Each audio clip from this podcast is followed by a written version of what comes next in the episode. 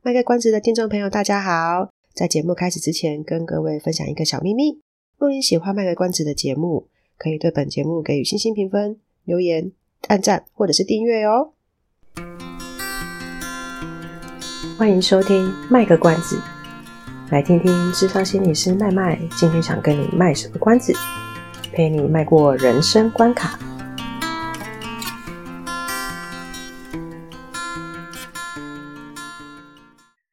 位听众朋友，大家好，我是麦麦。大家好，我是阿猫。你是猫猫，一起一起尿尿。你个公司给你猫来。咱个有一个来宾叫玲玲。玲玲玲玲来了。玲玲老师，玲玲老师过来啊。好，我们上一集有讲到，就是这一集会提到的是有关于特教学生们的，哎，那个叫什么？升学升学的部分，就是因为国中很现实嘛，就是得考会考，然后你决定要不要升学。不升学的话，可能就轻松很多，但是也没有哦。不升学还 是要考虑到他之后要去工作，去哪里工作等等之类的。那升学的话，就是可能要看他呃想要念高中、高职、五专，然后怎么选。那这个的话呢，可能也是一门学问吼，玲玲老师。是，它是一门学问啊，应该这么说好了。要说学问嘛，嗯、要说的是，它是一个让选择困难症的大家不知道该怎么处理的一个一个难题。越听越不懂。对，对，就是其实对于特殊孩子的一个升学，应该坦白说，在我年轻时代，这群孩子。是有一部分孩子是选择不继续读书的。你年轻时代的偶像是哪一些人？哦，我年轻时代的偶像吗？我来推论一下，你年轻时代是 潘越云。啊，我好像不认识他，我没听过他的歌，怎么有这么？是我的年纪出来了？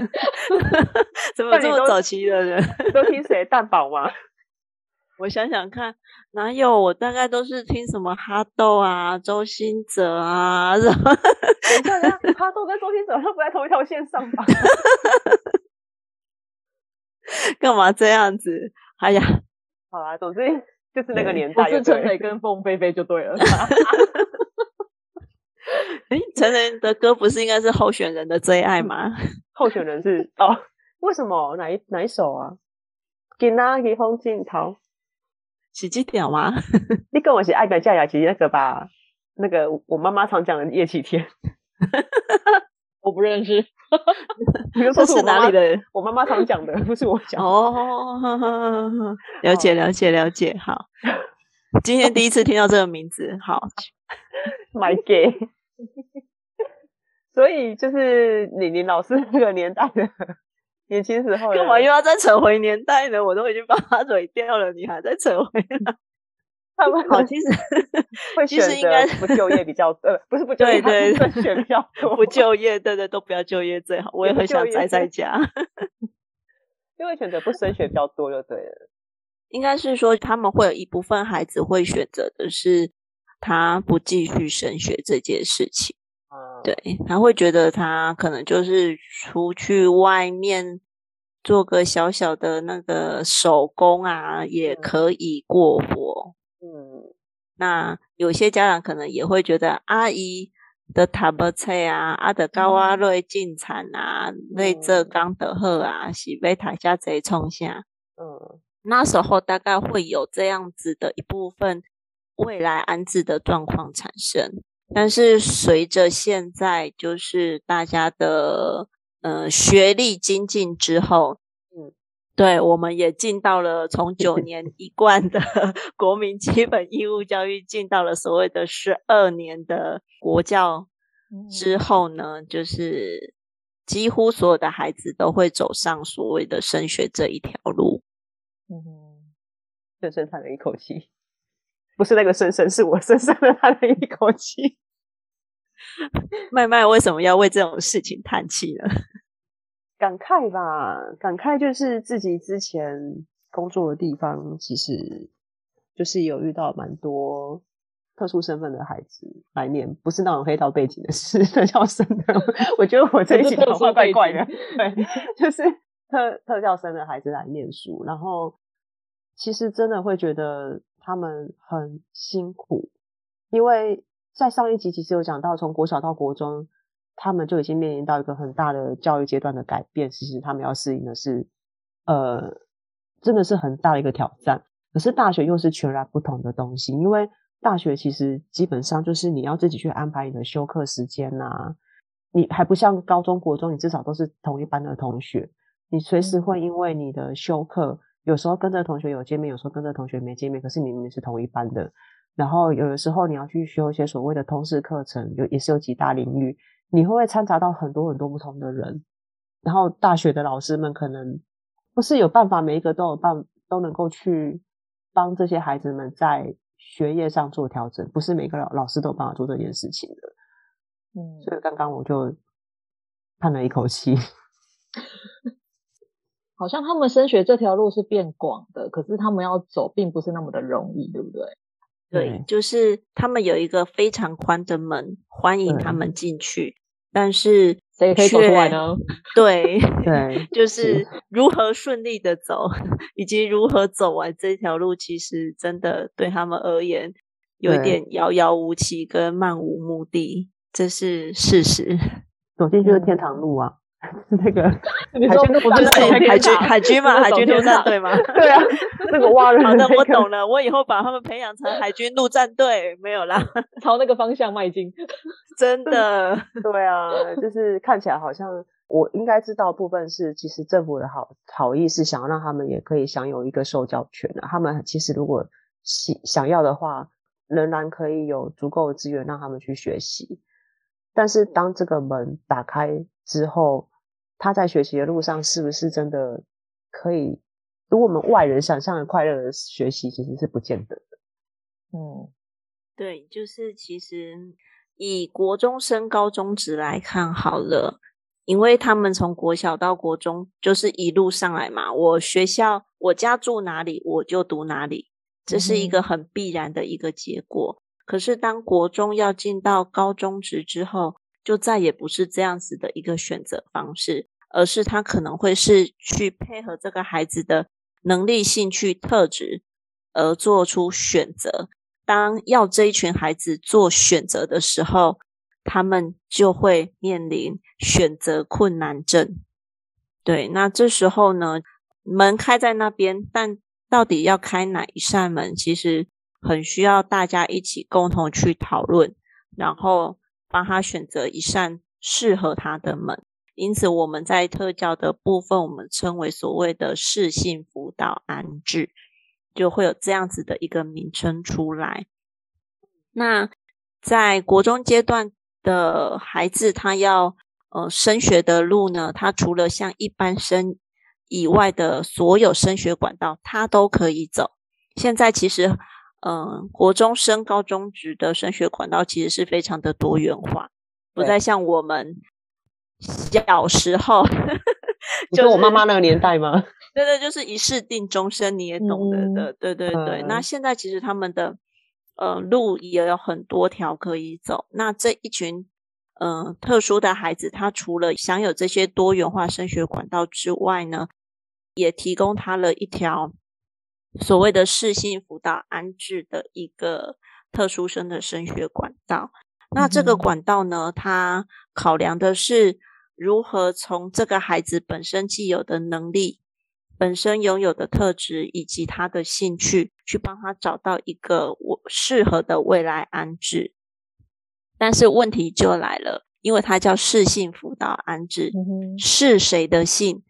这有一直是呃所有老师们最大的疑问。嗯，对，因为呃有趣的就是当面临在。嗯，要询问这一群孩子说：“哦，要升学了，你要不要升学？”他一定会跟你点头，要。我爸爸说要，我妈妈说要，嗯嗯，我同学要升学，我也要升学，我就跟着一起这样子。对对对，我也要升学。嗯，对。但是你又问他你要读什么的时候，他就会开始送你三字真言，不知道，知道。都可以。哦，哎，对，好，都可以耶。对，我没，你说呢？我没猜对耶。对，大概就是这样子的三字真言会出现，开始出现。这时候到底要如何帮他做适性安置，这就是 最大的一个挑战。那这时候我们就必须去不断的去找寻他刚刚讲的个别化教育计划是基本。那同样的，在适性辅导安置，我们也是有所谓的一个转衔辅导计划。嗯，那同样也是要将这些人纳入在我们的转衔辅导计划里面，透过平时对这个孩子的了解、观察以及他所有的表现，我们做一个全盘的。讨论评估之后，嗯，他可能适合走高中、嗯、高职、五专，嗯、或者是呃，不是一般的日间部，他可能可以走实用技能会更好，甚至可能因为家长的家庭经济因素考量，他可能走建教合作班，嗯、这都是有可能的。对，嗯、那所以这真的又是一个团队合作的模式在走的一条升学管道。李林老师，我有疑问。嗯，你刚刚讲的这些，不都是一般生也会有的升学管道吗？是的，是的，没有错。但是他们的这一条适性辅导安置入学，最好的一件事情就是不用参照会考成绩。嗯、那他要参照什么成绩？他要参照的没有任何成绩，只参照就是。是的，他就是参照所有人，包含包含他们在国中所有做的那一些呃兴趣啊，或者是性向测验，好、嗯，包含了标准化测验的一个结果的评估，嗯、包含了呃他的所有重要他人对他的观察了解，嗯。的所有直性资料，就是量化资料加上直性资料之后，我们会交由。一个委员会去做讨论，神秘的青年小组，对，就是神秘的呃，也不知道几人小组啊。那当这一群 N 人小组无法决定他们的去向的时候，就会找这一群孩子，我亲自找你谈。嗯，对，甚至他有可能现场就要请这一群孩子展现出他的优势能力，跳舞吗？哦，有，当然有可能的。跳跃，不不，谢谢。我我遇过，我有遇过的有趣的状况是，就是可能现场叫孩子拆轮胎、装轮胎，对，哦、然后或者是叫他们呃画东西，哦、或者是叫他们现场手做东西，都是有可能的。就是好多元哦，对，是透过一个多元化的一个表现。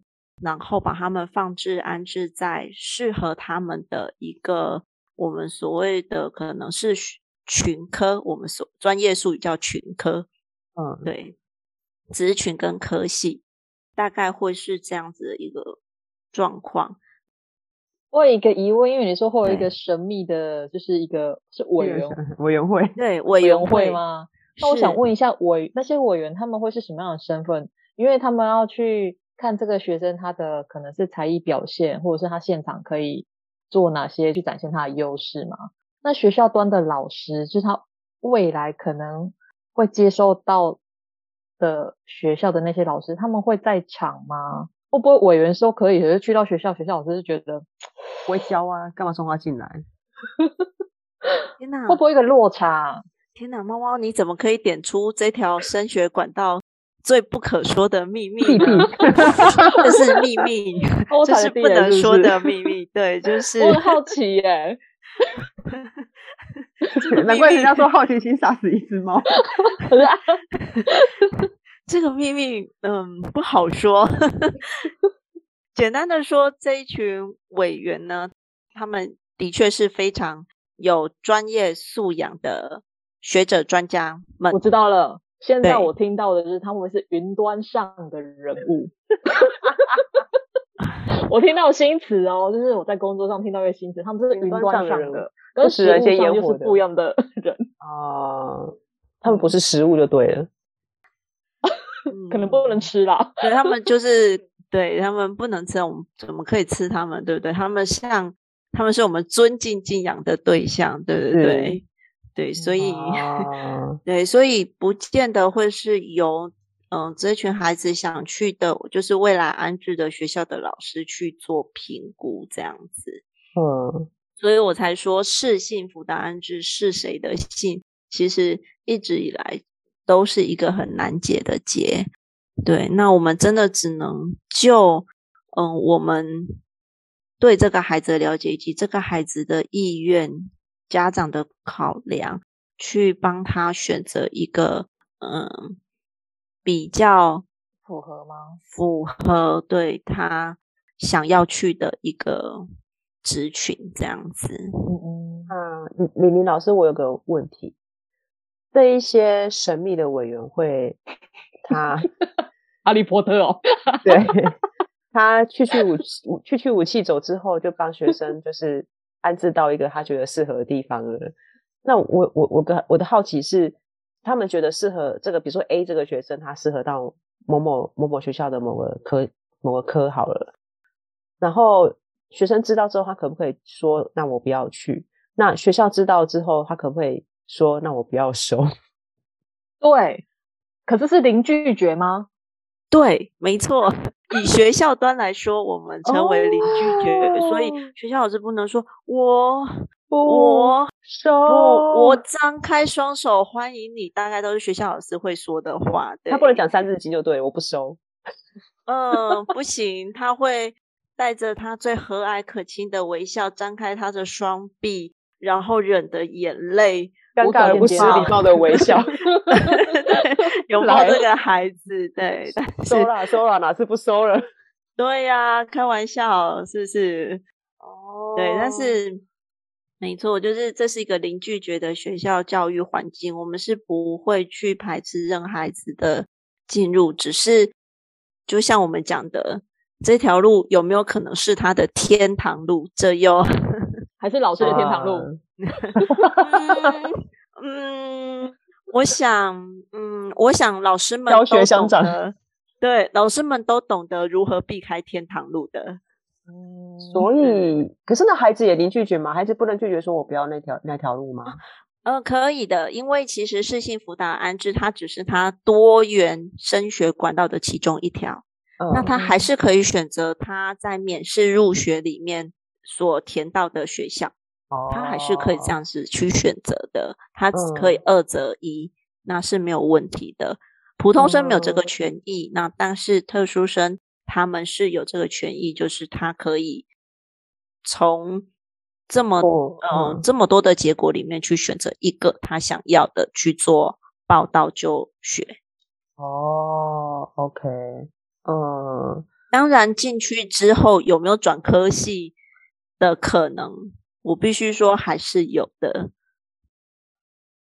但我有个问题耶，我之前有遇过一位学生，他也是用类似适性辅导安置的方式，然后他是被呃等于是安置到一个某一个高职的特教班。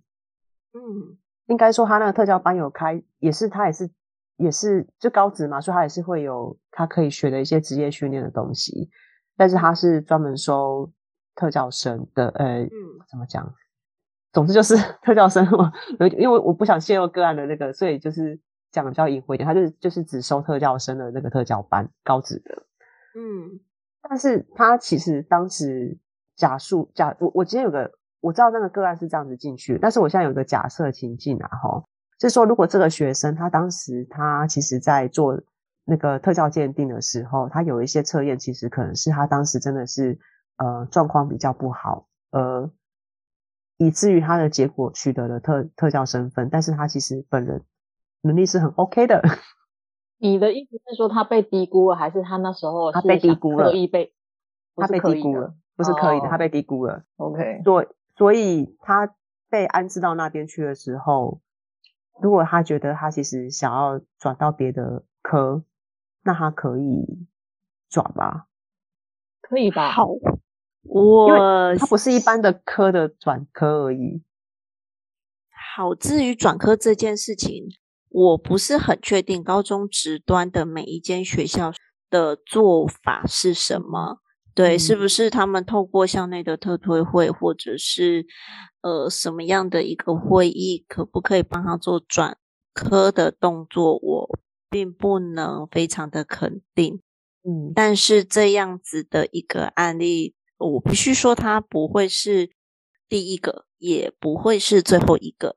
嗯，对。那我先讲好了，就是呃，在适性辅导安置入学的时候，其实我们分成了三条路。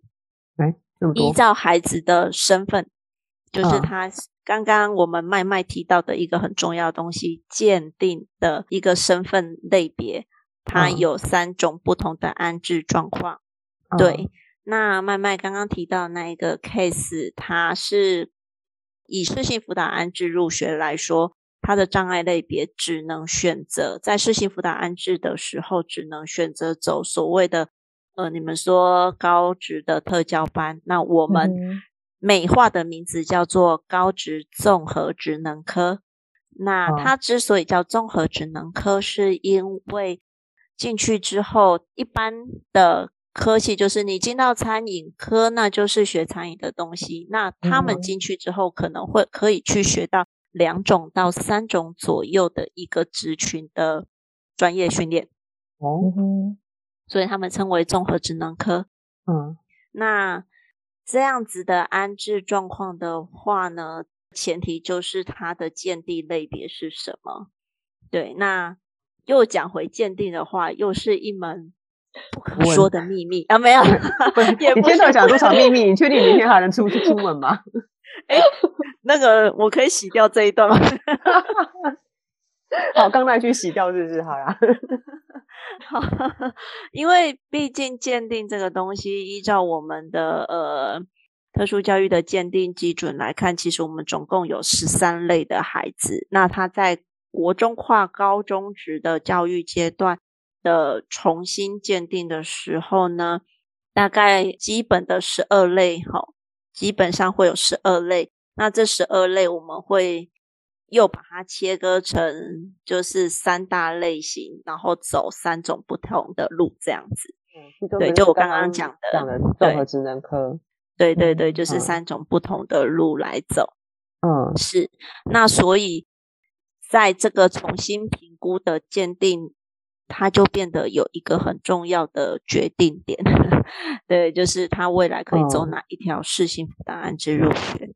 对，哦，对，那那另外两类是什么啊？另外两类的话，就是一种就是安置在一般的呃高中职的群科，或者是使用技能班，嗯、就是他进去之后，就像国中的资源班一样，哦、就是他平时都在。普通的班级里面，然后会有特殊教育的老师提供他在学校的各项资源支持。嗯，嘿，那另外一种就是刚刚讲的综合职能科，那还有一种就是他的状况比较呃严重一点，不适合被安置在普通学校里，那他就会被放在所谓的特殊学校。哦，对，大概就是这三条路在走。嗯，适性辅导安置这件事情呢，我必须说，我们很感谢那个国中端有一个很强大的团队，叫做辅导室。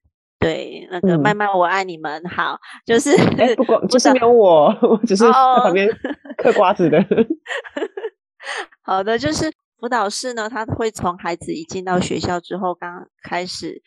会帮他做各项的自我、自我的探索，哦、一些测验那一些，对不对？对，一些测验啊，嗯、然后自我的探索啊，然后自我的了解啊，然后再引导他们去认识呃未来的一些呃升学的职涯，然后引导他们去福音自己的兴趣能力，然后找到适合自己的未来。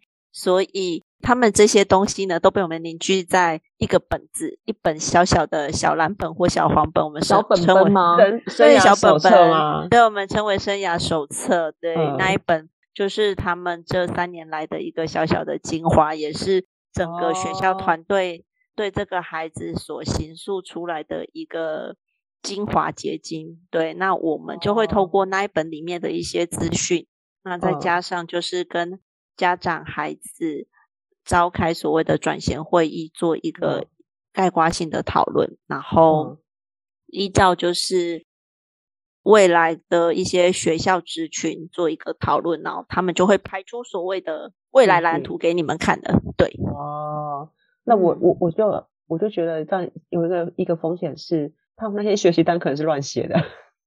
对呀、啊，这是非常有可能。你知道平时上课的利天啊，怎么对啊？学习但会不会好好写呢？所以我说一定要非常的感谢学校这个大团队辅导室里面的所有的呃主任组长。嗯，老师们真的 就是紧盯他们好好的把它写完。对对对对，全家就是你家，呃，不是啦，就是 就是，嗯、呃，基本上我觉得在嗯、呃、这些辅导人员的一个协助底下，就算他们要乱写，也不至于把自己从丑小鸭变成白天鹅吧？对，就至少还是有一部分是真实的他。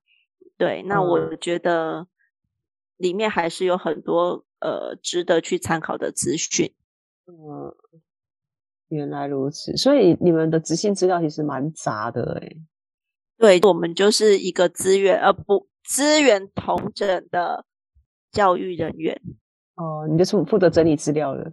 对对对，啊，干嘛这样说出来呢？我们没有整理资料，我们是回收资料，汇汇整资料。我们是回收资料，没有。好，所以我我分享我实物上看到，就是说，可能这些孩子他本身在，比如说性向测验上啊，或者是那个学习单上面，就是生涯手册上面，他长得像学习单的那个样子，哎，他可能会乱写。但是因为老师们他可能一方面在孩子们写学习单的时候会稍微盯一下，然后测验做就没办法就毁了嘛，就是毁了。但是就是。可以透过，比如说这个辅导老师他在授课的过程当中，他其实对孩子们也会有一些观察，所以你们有可能你们包含的执行资料会包括说，这个老师他平常对这个学生，呃，课堂上的表现，或是当他们在讨论有关于职涯介绍的时候，这个孩子的回应，或是甚至可能这个孩子私下会去找老师们讨论说他的呃对一些科系的了解，你们就可能会旁敲侧击去收集这一些。田野调查 得到的资料，来来作为你们在转型的时候的可以参考的一个质性资料，让他们去做适性安适性辅导安置这样子吗？是没错，所以我、啊、所以我觉得这真的是一个，嗯，虽然说未来门很多路很宽，然后虽然说未来他走的好不好，我们都不知道，嗯、但是至少我们可以引导他去思考。他到底要怎么去做选择？嗯，这这很重要。决策的部分嘛，现在一直在提倡这件事情。没错，因为毕竟他们已经是国中生，未来可能就是一个高中生，然后他已经要半成年了，甚至他以后步出社会，越来越重视的是一个自我的决策。是，所以就是慢慢的培养他们的这项能力是很重要的。我觉得这也要对家长有一个算教育训练嘛。嗯。我觉得到大专的学生，如果是身心障碍学生的话，我觉得还是很容易听到一个答案，就是：那、啊、你有要干干嘛吗？不知道诶，问我妈。那、啊、你有没有什么时候不知道也要问我妈？那我妈说什么什么，我就做什么什么。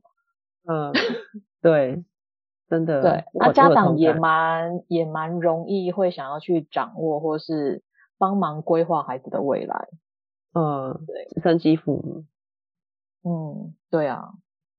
其实可以理解，说父母亲会想要帮忙孩子做决策的，他的他的用意啊，因为这些孩子们，他们可能在学习上，或甚至是有一些不是只有单纯的学习上，他可能在很多生活上都是很需要协助的孩子，所以作为家长，当然就会很希望可以尽量的去帮助孩子，只是呃，自我决策，对，他们还是有这个。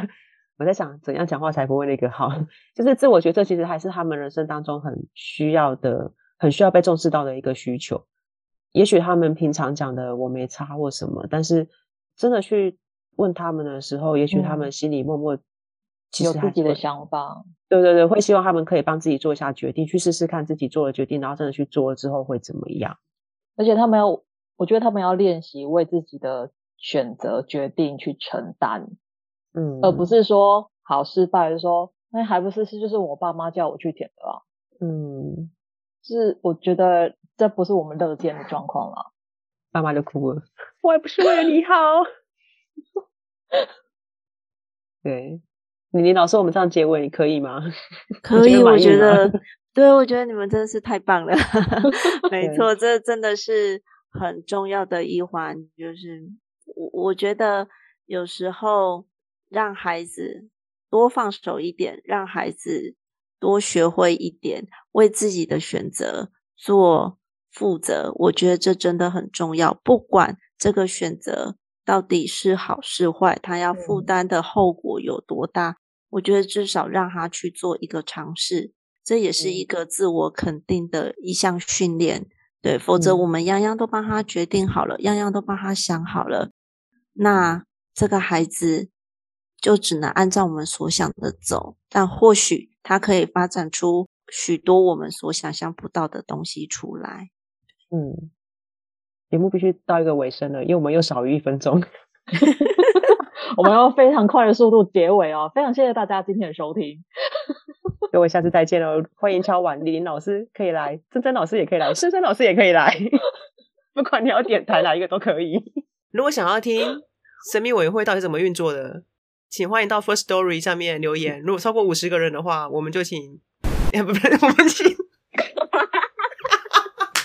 麦麦，您是故意的吗？我们就请李林老师。帮我们，你自己消音哦，我自己消音。我就请李林老师帮我们再次上节目，讲一下到底神秘委员会是怎么样的神秘法，跟怎么样的神秘运作。